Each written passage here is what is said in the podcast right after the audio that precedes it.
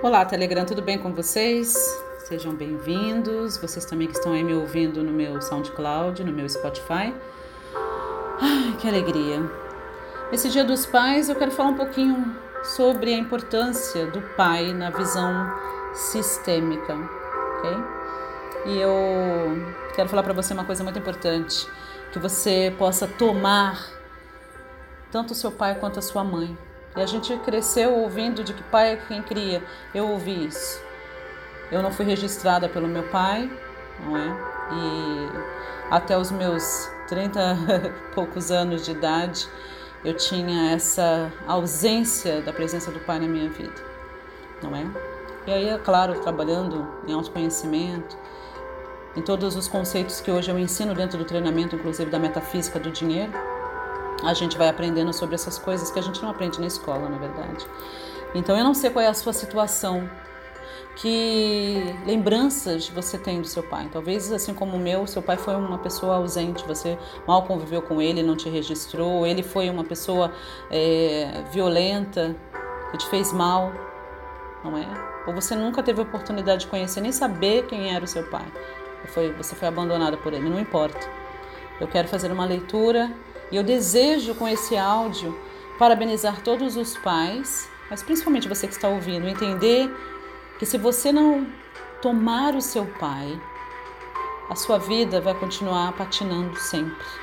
Então é importante que você tome o seu pai, muito importante. Eu vejo que, como eu tenho trabalhado nesses últimos 23 anos com pessoas, mais de 250 mil pessoas na minha carreira, eu vejo a quantidade de alunos que já chegou até mim com problemas tanto financeiros quanto problemas na profissão, não conseguia avançar, chegar num platô, conseguia até um ponto e depois não conseguia avançar mais por causa dessa questão do pai e da mãe, principalmente do pai. Então eu quero falar algumas coisas para você, eu tenho certeza que vai te abençoar. No início da vida, a função da mãe é tão importante que muitas vezes não se reconhece e não se honra adequadamente a função. Igualmente importante do pai para a criança e para o sistema familiar. Durante a gestação, enquanto bebê e criança pequena, é realmente a mãe quem desempenha a função prioritária, aconchegando, nutrindo, segurando, protegendo. Chega então o momento do pai expandir a sua ação e exercer o seu papel fundamental e complementar ao da mãe durante o crescimento da criança. Para isso é necessário, segundo o terapeuta alemão Bert Hellinger, o papel ativo da mãe em apresentar o pai ao filho. E ele então mostrará ao mundo o diferente, a diversidade, a coragem, os desafios, complementando o que veio da mãe e integrando ambas informações e aprendizagens para um crescimento e desenvolvimento saudável desse filho.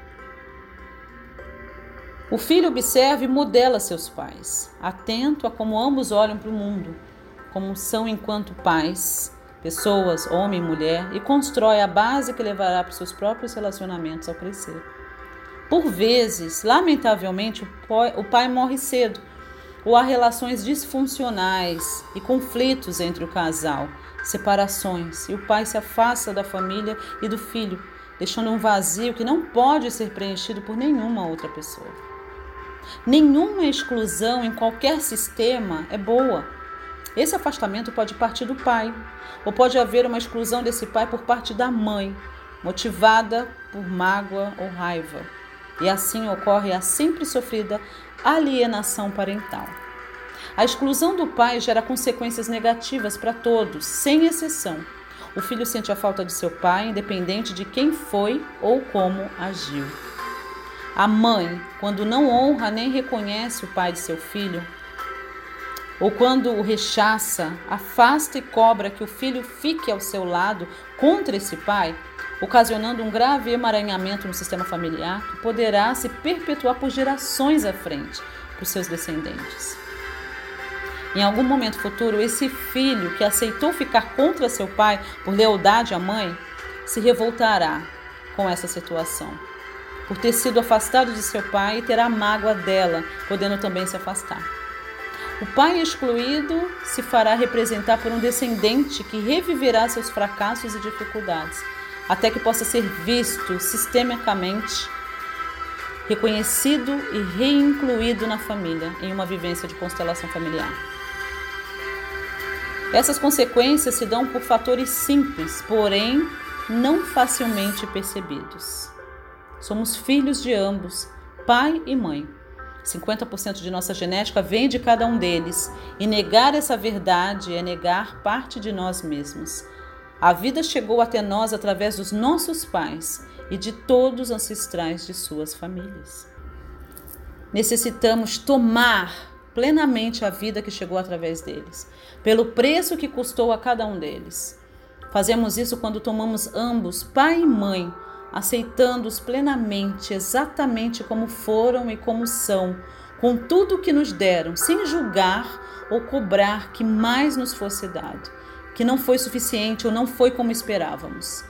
Se apresentarmos tantas restrições e julgamentos, não aceitarmos a mãe ou o pai, tomamos a vida apenas parcialmente e experimentaremos lacunas que se expressarão de diversas possíveis maneiras, de acordo com o ponto onde se originou a falta.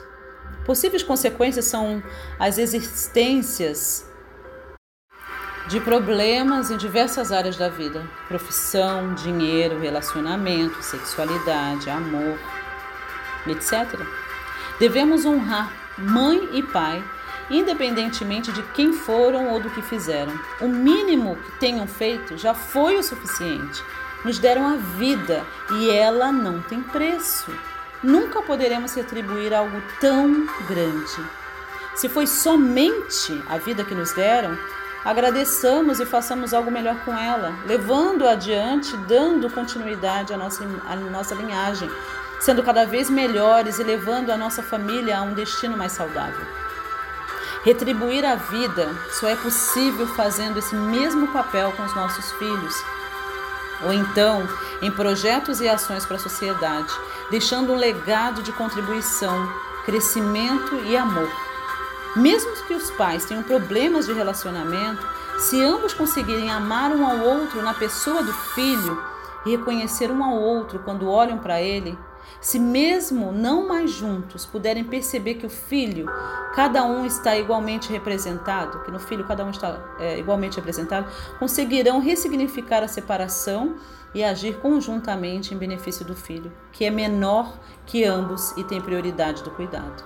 O filho assim poderá crescer saudável física e emocionalmente, com a presença de ambos em sua vida, mesmo se um deles estiver ausente fisicamente, pelo reconhecimento de seu papel e importância. Em qualquer época, é possível ampliar a consciência, reconhecer essas questões e tomar a força que vem dos pais e da família, reconciliando-nos à vida e alterando nosso destino. Conhecer e respeitar as leis e as ordens da vida nos direciona para um caminho mais saudável, próspero e feliz. Como é que está o teu relacionamento com o teu pai? Que você possa ponderar. Procure saber mais sobre isso. Esse texto é do Dr. Roberto Debski, especialista em homeopatia acupuntura pela Associação Médica Brasileira, psicólogo, coach e trainer em programação neurolinguística, facilitador em constelações familiares.